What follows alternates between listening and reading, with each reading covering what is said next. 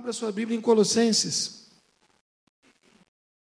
Carta do apóstolo Paulo à igreja na cidade de Colossos, livro de Colossenses, capítulo 1.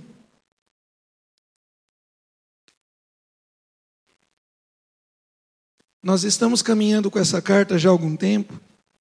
Hoje é o oitavo ou nono encontro que nós temos sobre Colossenses. E para você que não pegou as primeiras meditações, as primeiras mensagens. A carta de Colossenses, Paulo escreve na prisão. Paulo estava preso e recebe a visita de Epáfras. A gente vê em Epáfras um evangelista, um diácono, um presbítero, um líder da igreja local, muito ativo, muito amoroso e muito preocupado com as coisas que estavam acontecendo na igreja. Epáfras não conseguiu por ele mesmo, na sua autoridade, dentro do seu ministério, resolver algumas questões de heresias muito sutis e muito profundas que estavam entrando na igreja naquela época e de fato permanecem até hoje. E Epáfras pede socorro ao apóstolo Paulo, aquele que tinha o ministério apostólico, profético, pastoral, o ministério do ensino, e Paulo escreve essa carta, é uma das cartas mais profundas do Novo Testamento, apesar de ser pequena. Entre as muitas questões que vão aparecer e a gente vai e vem com elas em cada domingo. Nós temos questões que dizem respeito, por exemplo, a, ao casamento. Haviam maridos que não cuidavam das suas esposas, haviam esposas que não cuidavam dos seus maridos, haviam pais que não abençoavam filhos, haviam filhos rebeldes que não obedeciam os seus pais, haviam questões sociais, haviam crentes na igreja, inclusive líderes, inclusive o pastor daquela igreja, que só vai aparecer o nome dele no último capítulo, que tinham escravos. E aquilo incomodava profundamente Epáfras, incomodava Paulo. Como pode nós falarmos de liberdade, falarmos de amor, de solidariedade, de misericórdia, se no meio da igreja, no meio do povo de Deus, existe gente avarenta, existe gente soberba, existe gente vaidosa, existe gente que tem escravos. Ainda bem que era só na igreja de Colossos, né? Ainda bem que esse tipo de problema só tinha dois mil anos atrás. Só que não. A gente vê isso se repetindo ao longo da história da igreja. E outras questões. E nas últimas mensagens a gente destacou um problema duplo, é um problema único, mas que se apresenta duplamente, que é a maneira com que eles estavam apresentando a Jesus, a Jesus Cristo, o Filho de Deus ora diminuíam ou negavam a humanidade de Jesus. Jesus não era completamente homem. Ora negavam a divindade de Jesus. Jesus não era completamente Deus. Isso abre um precedente para inúmeras é, heresias e principalmente inúmeras baixas na nossa capacidade de crescimento na palavra. Porque uma vez que Jesus não era homem humano, completamente humano, toda a obediência de Jesus, toda a vida santa de Jesus, toda a maneira com que Jesus reagiu a todas as questões sociais, se torna impossível para nós, afinal de contas. Aquele Jesus que soube atender as mulheres, as crianças, os idosos. Aquele Jesus que de ambos os povos faz um, que não é intolerante, que acolhe o estrangeiro, que entende as questões do, ele não era humano.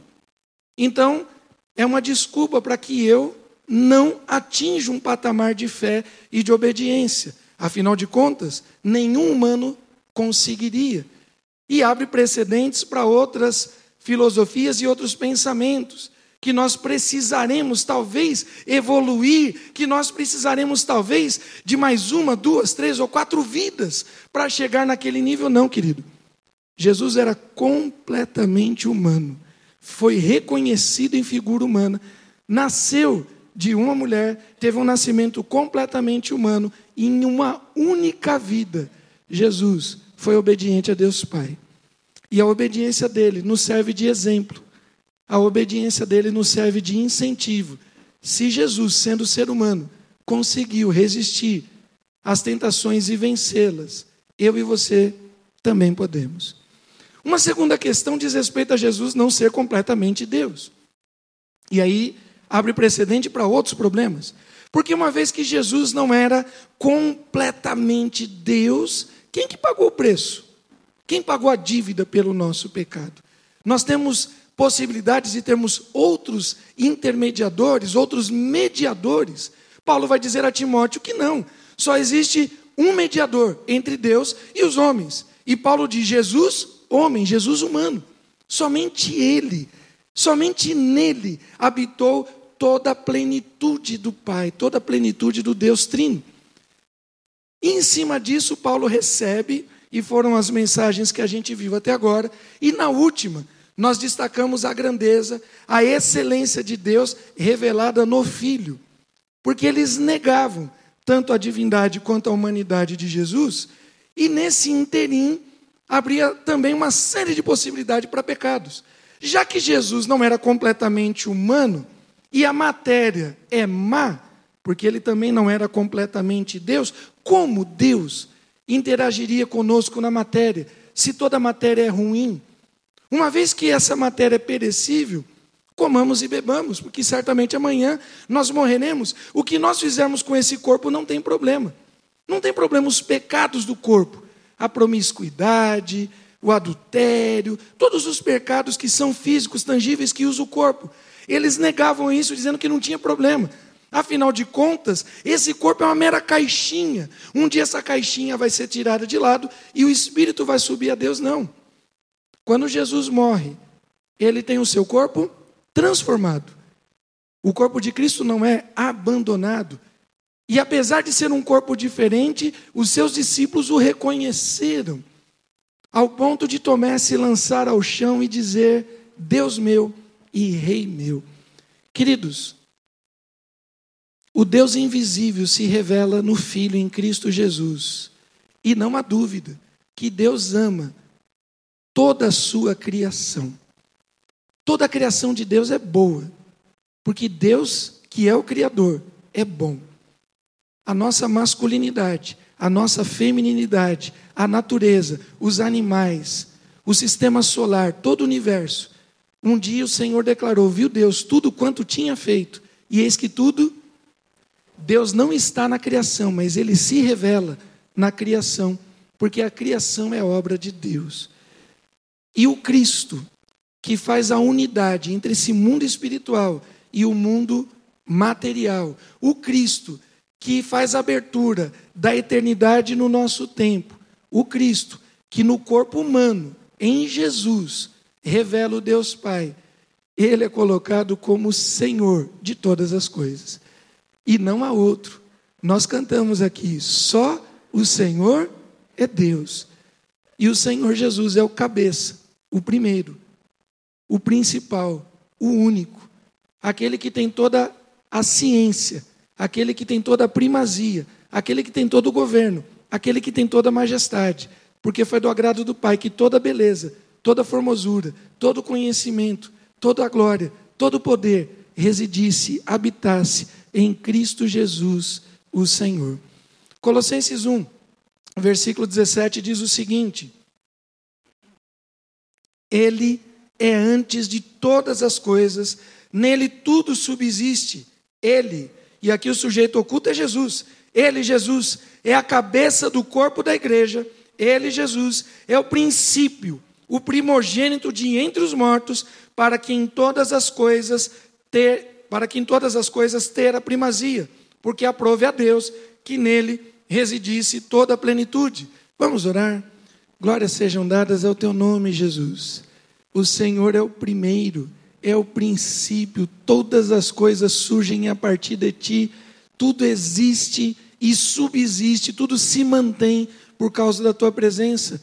A tua palavra diz que em ti está a vida, e a vida é a luz dos homens, e a luz resplandece nas trevas, e as trevas não prevalecem, não tem poder, Senhor, sobre a tua presença. A tua palavra fala que antes de ti nenhum Deus se formou e nos garante que depois de ti nenhum outro haverá. A tua palavra, Senhor, nos revela a tua grandeza, o teu poder e a tua majestade. A tua palavra, Senhor, revela o teu poder, porque nenhuma das tuas palavras até então caiu no vazio, nenhuma das tuas palavras, ó oh Deus, foi deixada de lado, nenhuma foi impedida e nada poderá impedir o teu agir nas poucas coisas que faltam para se cumprir, e nós cremos, Senhor, que a tua palavra se cumprirá. Nós cremos que céus e terra passarão, mas as tuas palavras não passarão jamais. Nós cremos em ti, Jesus, o único e verdadeiro Deus, aquele que nos amou de maneira tão impressionante que deixa a sua glória, se faz homem, se esvazia da sua divindade da sua grandeza, da sua majestade, se permite ser visto, reconhecido, se apresenta na figura de servo e se permite, ó Deus, revelar o Deus eterno para cada um de nós e nós te louvamos por isso.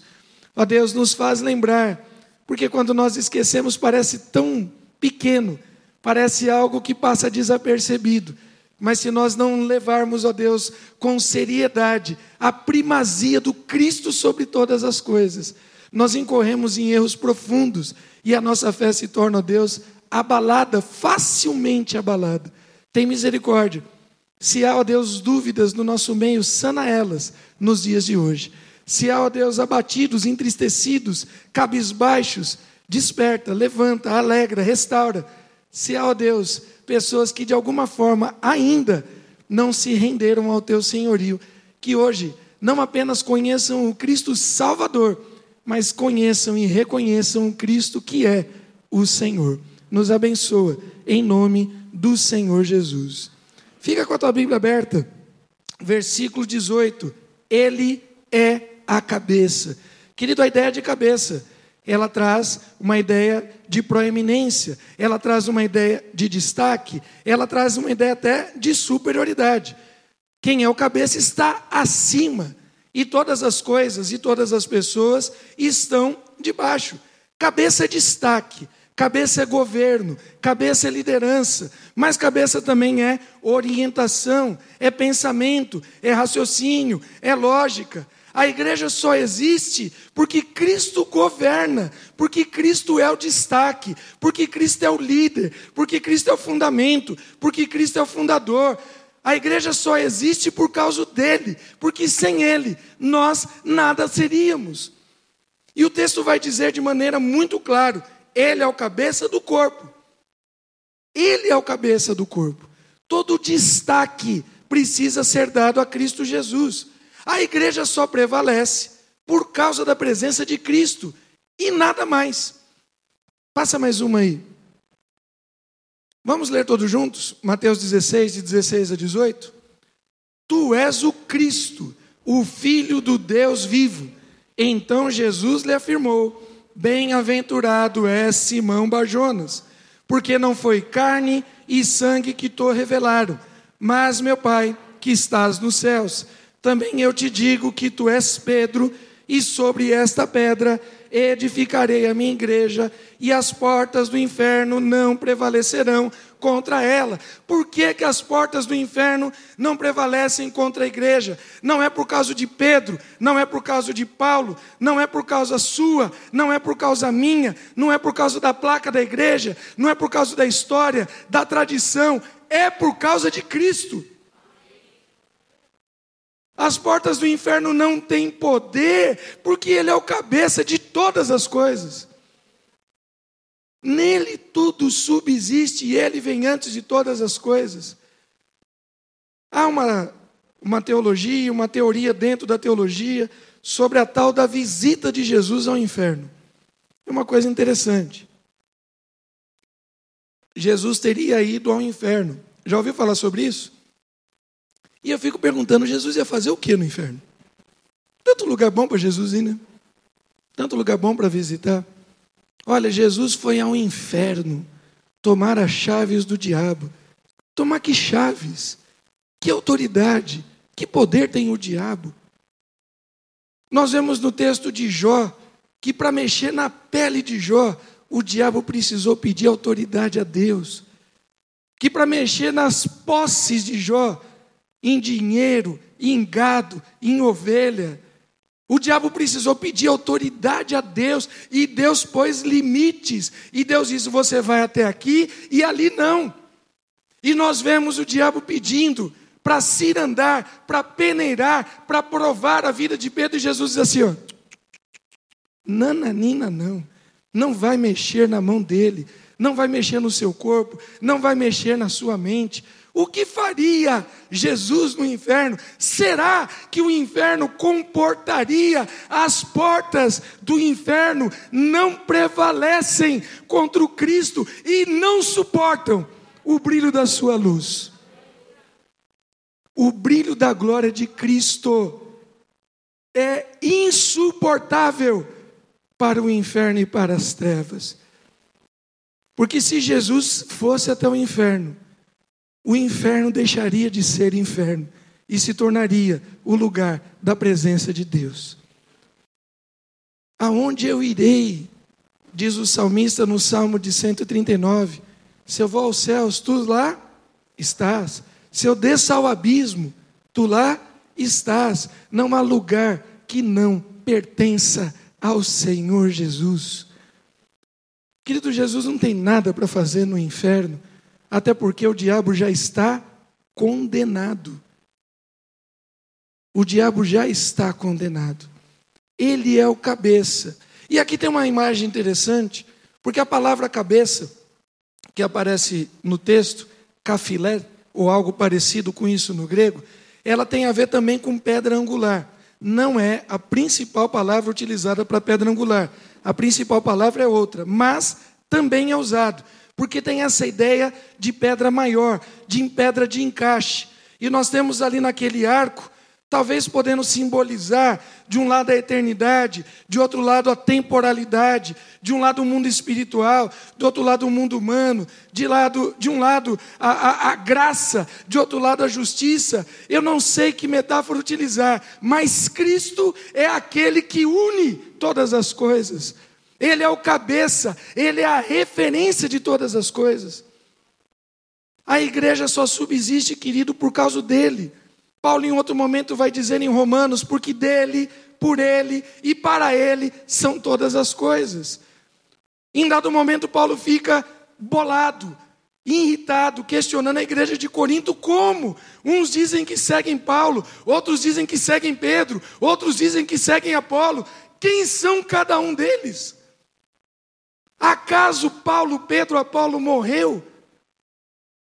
Cristo foi aquele que morreu por nós e ressuscitou. Ele é o cabeça da igreja. Querido, é interessante nós pensarmos nessa metáfora de, de Paulo. São muitas as linguagens, as, as figuras de linguagem utilizadas para apresentar Cristo: o noivo, a pedra angular, a pedra que fundamenta, a palavra, o Logos de Deus, muitas são as características para apresentar o Cristo. Uma delas é a cabeça. E quando nós sentimos dores, não importa a parte do corpo, essa dor ela passa por onde? Ela passa pela cabeça. E eu fiquei meditando e pesquisando algumas coisas a esse respeito. Um dos livros que eu li na minha jornada de leitor e que mais me chama a atenção, talvez esteja entre os cinco livros mais que mais impactaram a minha vida, chama-se A Dádiva da Dor. A dor como um presente. Sentir dor, não sofrer, sentir dor é um presente. O livro fala a respeito de um médico missionário que atua durante muitos anos entre leprosos na Índia. E a lepra, entre muitas coisas, ela tira a sensibilidade. Você deixa de sentir as coisas. E uma vez que você não sente dor, você pode terrivelmente se machucar e você não está sabendo você pode colocar a mão no lugar quente, está queimando e você não está sentindo. Você pode ter um pequeno invasor, um talvez um fiapinho no seu dedo e está gerando doença, abriu portas para uma série de bactérias e você não está sentindo. Um dos grandes benefícios do corpo humano é sentir dor. Há mecanismos sensoriais no nosso organismo, na nossa pele, que permitem que nós sintamos as coisas.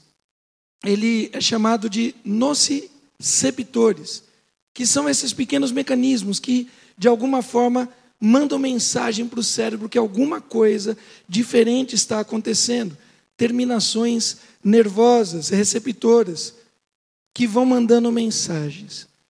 E tem uma coisa muito interessante para quem tem dores de cabeça, para quem tem enxaqueca, que a grande verdade é que o cérebro não sente dor. Porque não há essas terminações nervosas no cérebro. O cérebro recebe informação, mas ele não sente. Quando eu e você temos dor de cabeça, a dor está no entorno do cérebro, não no cérebro. Porque o nosso cérebro recebe informação, mas ele mesmo não sente dor. Passa mais um aí para gente. Há duas doenças principais, tem outras, mas há duas doenças principais que falam a respeito desse fenômeno, que é não sentir dor. Aquela função, aquele mecanismo principal que detecta as variações, as mudanças, mudança de temperatura. A gente tem ali na entrada da igreja o irmão Abias, outros irmãos ali aferindo a temperatura nesse tempo de pandemia. Mudança de temperatura. Vai uma informação para o cérebro, mas o cérebro não mudou a sua temperatura.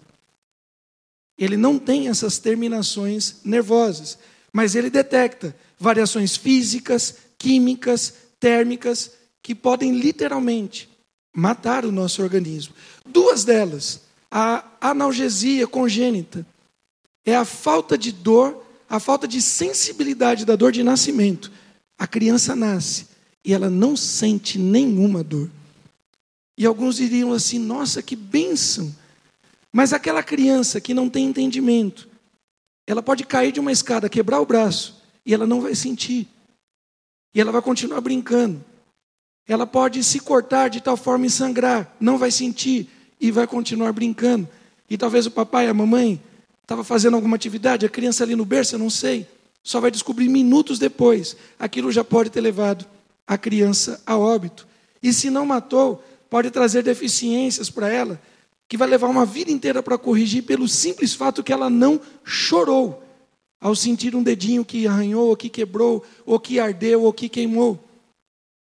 Analgesia congênita, a pessoa nasce insensível. Uma outra doença, a lepra, que na época de Jesus, na época do Antigo Testamento, era tratado como uma doença até social os leprosos eram afastados da sociedade porque eles achavam que a lepra era assim transmitida, talvez como a Covid, pelo ar, pela saliva, pelo contato, quando na verdade não é isso. E esse livro, A Dádiva da Dor, fala a respeito disso, querido. Como eu fiquei bolado com essa história. Porque o nosso cérebro não sente dor, ele só recebe informação. Isso no corpo humano, mas no corpo de Cristo é diferente. Porque Cristo sente a nossa dor. Cristo sabe, literalmente, o que cada um de nós passamos. O autor de Hebreus vai dizer que em tudo ele foi tentado, em tudo ele sofreu, para se tornar um sacerdote não insensível, mas alguém que sabe, homem de dores, que sabe o que é sofrer. Talvez o que eu e você passamos. Você menina, você moça, você mulher. Talvez o pai, o tio, o avô, o marido não entenda. Porque ele só recebe informações, ele não sente. Mas quando nós apresentamos diante de Jesus, ele sente a tua dor e ele reconhece e vê o teu choro. Talvez você menino, você jovem, você homem, e os homens também são travados com essa questão de rasgar o seu coração diante das suas dores, diante do seu sofrimento. Talvez o pai, talvez o amigo, talvez o pastor não entenda. Mas Cristo não é aquele que apenas recebe a informação, ele sofre a nossa dor. Querido, ele é o cabeça, não só porque ele manda, mas porque ele sente o que eu e você sentimos. Você crê nisso? É um Deus fantástico. É um Deus que se faz homem. É um Deus que se faz humano para entender as nossas dores, para entender, para suportar as nossas aflições em tudo. O Senhor Jesus pode nos socorrer. Não há uma dor que ele não sinta. Ele sente cada uma das nossas dores e tristezas. E ele pode, com o seu bálsamo, nos tratar, ele pode nos curar, ele pode nos salvar em nome de Jesus. Mas tem um outro detalhe, e fuçando de novo, tentando entender como que a cabeça da gente dói, humanamente falando. E eu que estou com umas crises de enxaquecas aí rotineira, fiquei até mais curioso para entender. Querido, as dores que nós temos na cabeça, de novo, ela está no entorno e não no cérebro. E uma das coisas que incomoda, uma das coisas que faz doer o nosso corpo é a falta de água. Sabia disso? Dizem que 70, 75% das nossas dores são simplesmente falta de água. As nossas dores de cabeça têm dois componentes: falta de água no nosso corpo e diminuição do fluxo de sangue. Quando por motivos diversos o sangue não está circulando de maneira plena nas nossa, na região da nossa cabeça, na região do cérebro, por motivos diversos o sangue não chegou, o sangue não está regulado, o sangue não está correndo, o sangue não está fluindo, o sangue não está circulando. O corpo sente. Queridos, sangue e água são dois símbolos muito profundos na Bíblia. Na boa, na boa. Eu não, não consigo conceber Deus utilizando o nosso corpo se não fosse para esse tipo de lição. Não é à toa. Deus não faz as coisas ao acaso. Se a falta de água traz doença para o corpo, e a retenção, a falta de circulação de sangue nos nossos diversos organismos e sistemas, nervoso, respiratório, intestinal e tudo mais, ela traz doenças. E nós olhamos para o corpo de Cristo e sabemos que através do sangue do Cordeiro, nós vimos isso hoje de manhã, o sangue de Jesus que dá autoridade, o sangue de Jesus que nos livra de todo mal, o sangue de Jesus que nos apresenta diante do Deus Pai, o sangue de Jesus que afugenta a ação do inimigo, porque há poder no sangue de Jesus. Quanto menos sangue circula no corpo, menos autoridade, menos ousadia, menos poder. E a água, querido, é símbolo de santidade. Tem a ver com arrependimento e santidade. E quando o sangue não circula e tem menos água, o corpo padece e Cristo sente. E talvez a gente esteja vivendo exatamente esse tipo de momento. Há pessoas que já nascem no Evangelho com analgesia, não me pergunte como, como é que a pessoa nasce de novo e já nasce insensível? Falta de água, falta de sangue.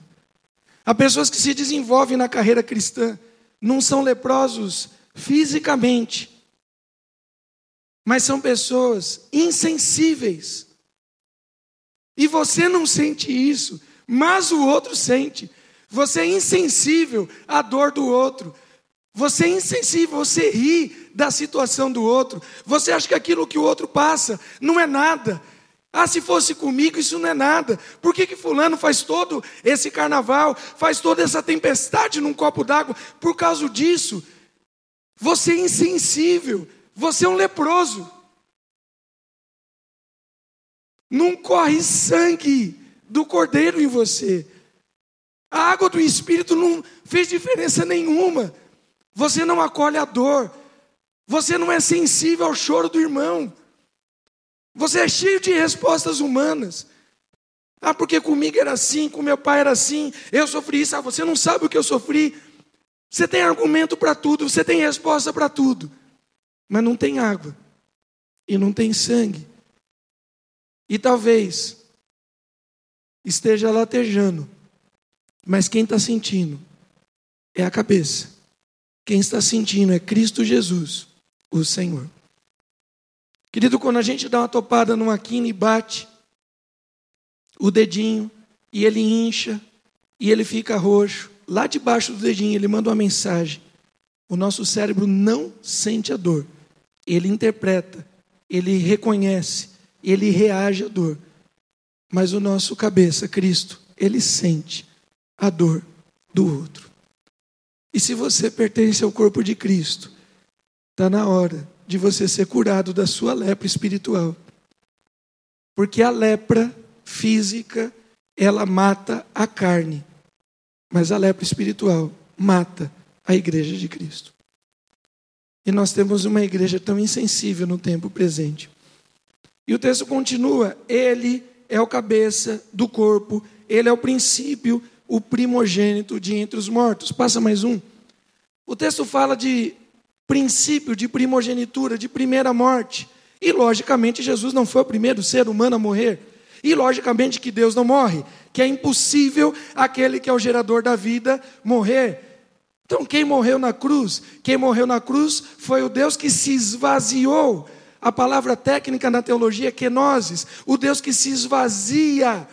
Ele se permitiu morrer, porque a vida não morre, ele é a vida mas ele se permitiu. Então, se ele não é o primeiro a morrer, se desde Adão e Eva, desde o primeiro pecado, a morte entrou na humanidade, do que exatamente Paulo está falando? Se ele diz que Jesus é o primeiro entre os mortos, se Jesus é o cabeça daqueles que morrem, talvez tenha a ver com isso. Vamos ler Hebreus 9, 22 e 23? É interessante a gente pensar nessa visão do cabeça da morte, o primogênito da morte, a primazia da morte, Jesus como referência da morte. E a gente lembra do sangue que de fato começa a escorrer a partir da sua cabeça, quando é enfincado a coroa de espinho, não é colocado, não é igual quando a gente põe um chapéu, põe um boné, põe um cap, não. Ali foi enfincado na cabeça dele, foi batido para entrar, para enfincar aquilo machucou, aquilo gerou pus, aquilo deu doença e aquilo sangrou. E o sangue desce desde a cabeça do Cristo até literalmente os seus pés. E no momento da morte, quando ele é declarado de fato morto, um soldado ainda vai e o perfura, e o restante de sangue sai, e depois já não tem mais sangue, sai água. Ele estava morto. Mas não é a primeira morte, não é morte humana, Jesus não foi o primeiro que morreu, Jesus não foi o último a morrer. Do que exatamente?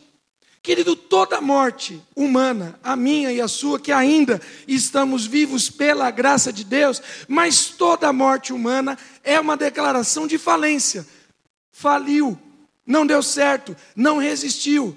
O helicóptero, o avião da, da cantora famosa caiu, há uma falência há uma pancada, os órgãos não resistem, tem coisa que abre, tem coisa que explode, tem coisa que sai de dentro do corpo. A pessoa está com a doença, com câncer, com AIDS, com hepatite, faliu. O órgão, o, o, o, organismo não resistiu, o sistema respiratório, o sistema cardíaco, é a falência, é a limitação. Toda a morte humana, não a morte de Cristo. A morte de Cristo não é uma declaração de falência, a morte de Cristo é uma declaração de vitória. Porque diferente de todos aqueles que morrem sem desejar, sem querer, sem se preparar, Jesus foi o único ser humano que nasceu com o propósito de morrer para salvar a mim e a você. A morte do Cristo ela não é a declaração do meu limite, mas ela é o insubstituível, o inimaginável, o surpreendente da graça restauradora de Deus. A morte dele paga o alto preço, a morte dele substitui a minha e a sua.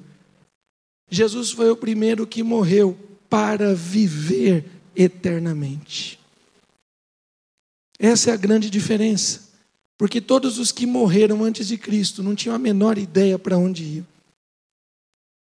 A partir da morte de Cristo, surgiu um novo e vivo caminho que nos leva até Deus Pai. Aqueles que morreram na esperança estavam guardados num ambiente que no Novo Testamento chama-se de seio de Abraão. Estavam guardados. O caminho era fechado. Mas agora os que morrem a partir de Jesus têm um novo e vivo caminho. Queridos, a morte de Jesus, Jesus é o primeiro que vence a morte. Porque não apenas ele foi o primeiro que morreu numa nova vida, de uma nova esperança, mas ele é o primeiro que ressuscitou. E não tem como falar da morte de Cristo sem falar da sua ressurreição, porque em vida ele disse: é necessário que o filho do homem padeça na mão dos pecadores, na mão dos religiosos, na mão dos estrangeiros, e ao terceiro dia ressuscite. Ele declara, declarou que venceria a morte antes de morrer. Ele é o primeiro, mas não o único, porque essa vitória foi dada a cada um de nós. Isso é fantástico.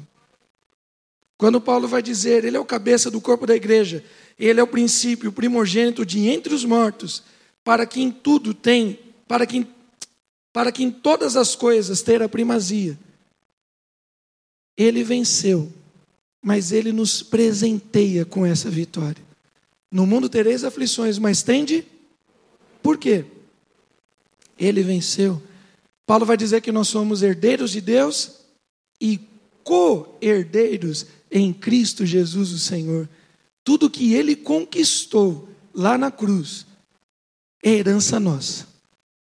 Nós passamos a ter direito à vida eterna por causa de Cristo Jesus. Jesus é o primeiro que vence a morte, não é o único. Tragada, o que, vai dizer 1 Coríntios 15? Graças a Deus que nos dá a vitória por intermédio de Cristo Jesus, o Senhor. Onde está a morte? A tua força? Onde está a morte? O teu aguilhão? Onde está? Tragada foi a morte pela vida. Paulo é em vida.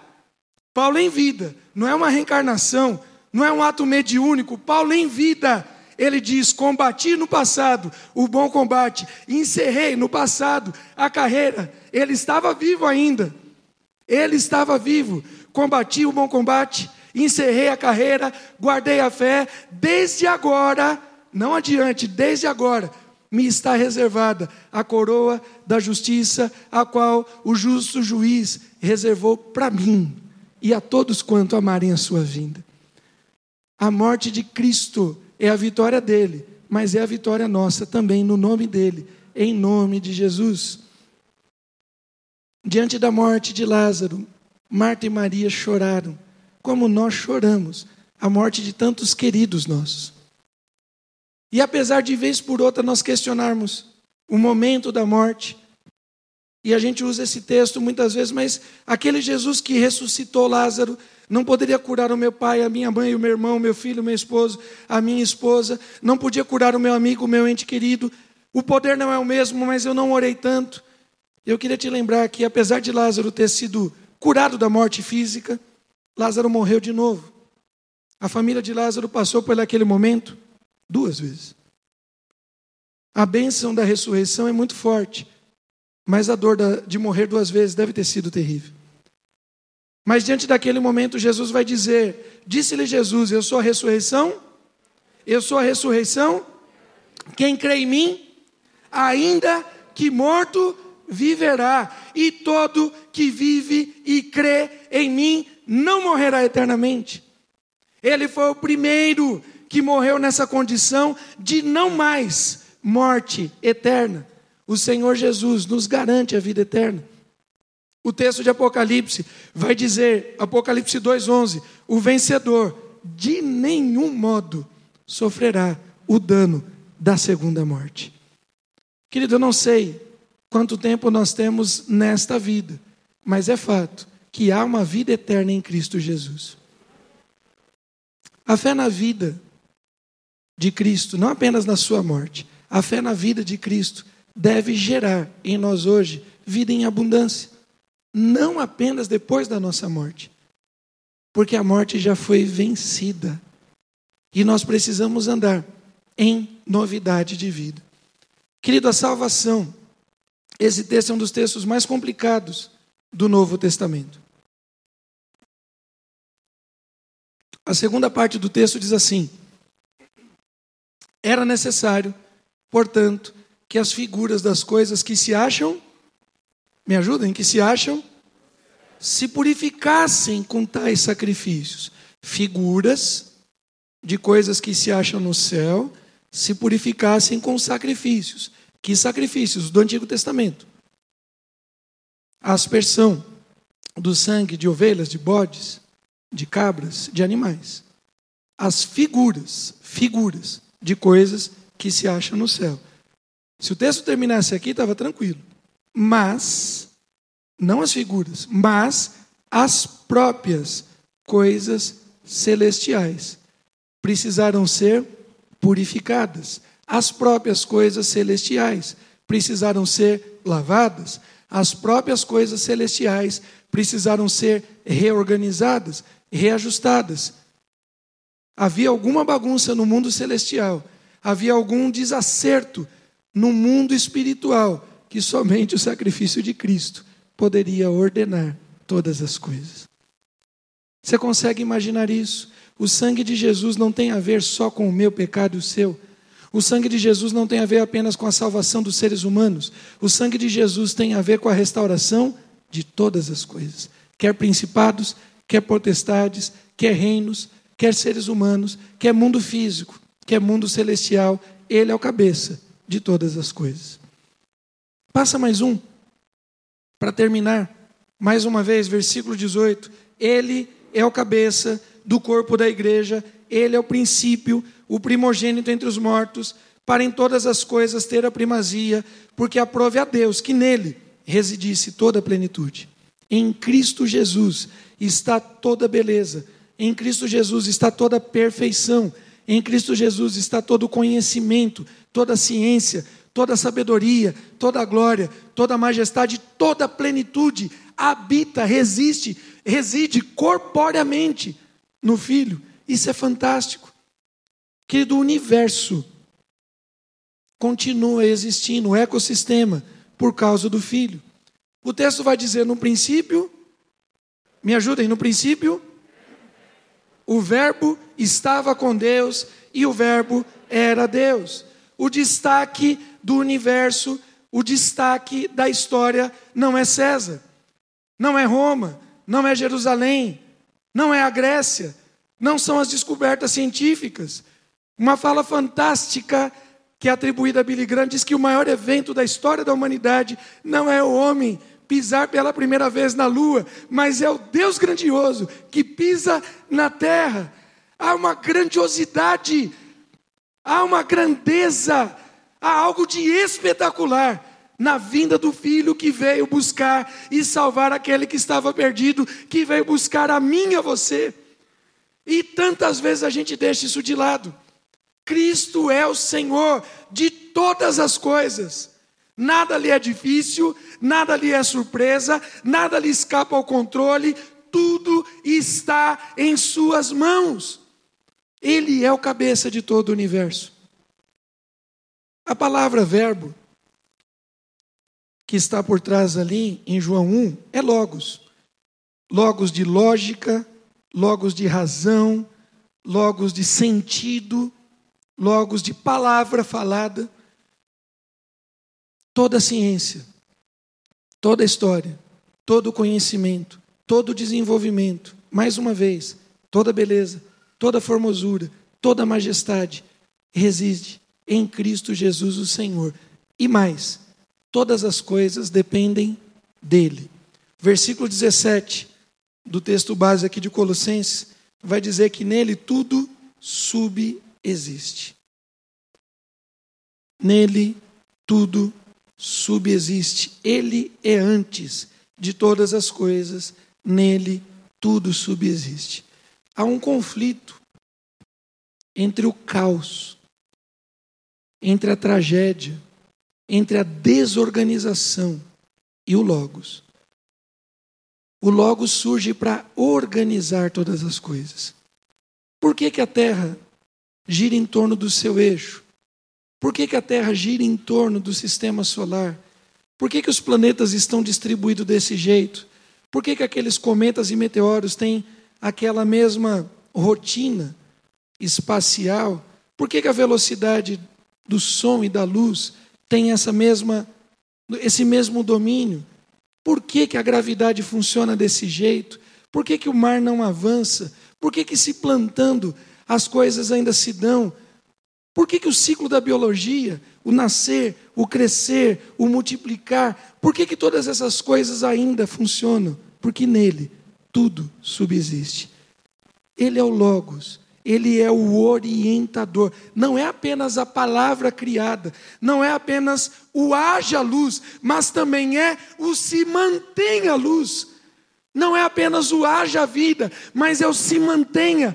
Todas as coisas subsistem por causa dele. Ele organiza, ele ordena, ele sistematiza todas as coisas. Querido, o universo gira em torno do filho.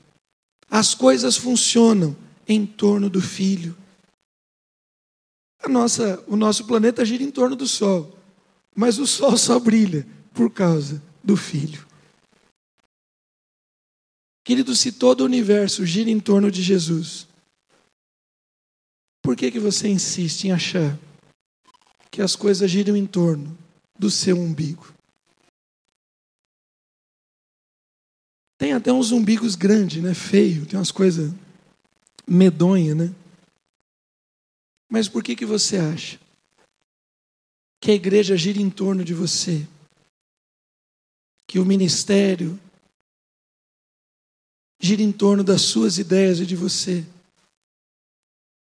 São frases que precisam sumir no meio da igreja de Cristo. O eu acho, o eu não concordo. Quando você tem uma revelação de alguma coisa que você, biblicamente, não concorda na igreja, você tem que dizer assim: olha, a palavra de Deus diz isso, a palavra de Deus diz aquilo. Eu não concordo eu não aceito. A gente sempre fez assim. São palavras que não cabem. Porque a igreja gira em torno de Cristo e não de você, não da sua vontade, não do seu gosto, não do seu desejo. O universo já aceitou isso. E muitos irmãos não aceitam. As coisas não giram em torno do seu umbigo, não importa o tamanho da sua pança que de alguns são maiores do que a de outros.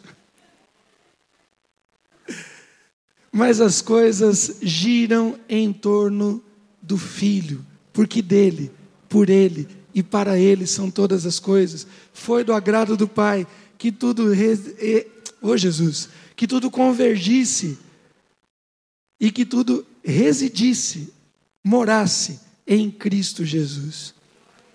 Queridos, se o universo gira em torno de e para Cristo, como é que a minha vida gira em torno de e para os meus gostos, os meus planos, os meus sonhos, os meus desejos, as minhas realizações, os meus pensamentos, as minhas ideologias, o meu corpo, o meu direito, a minha vontade, a minha força, a minha disposição, o meu dom, o meu talento.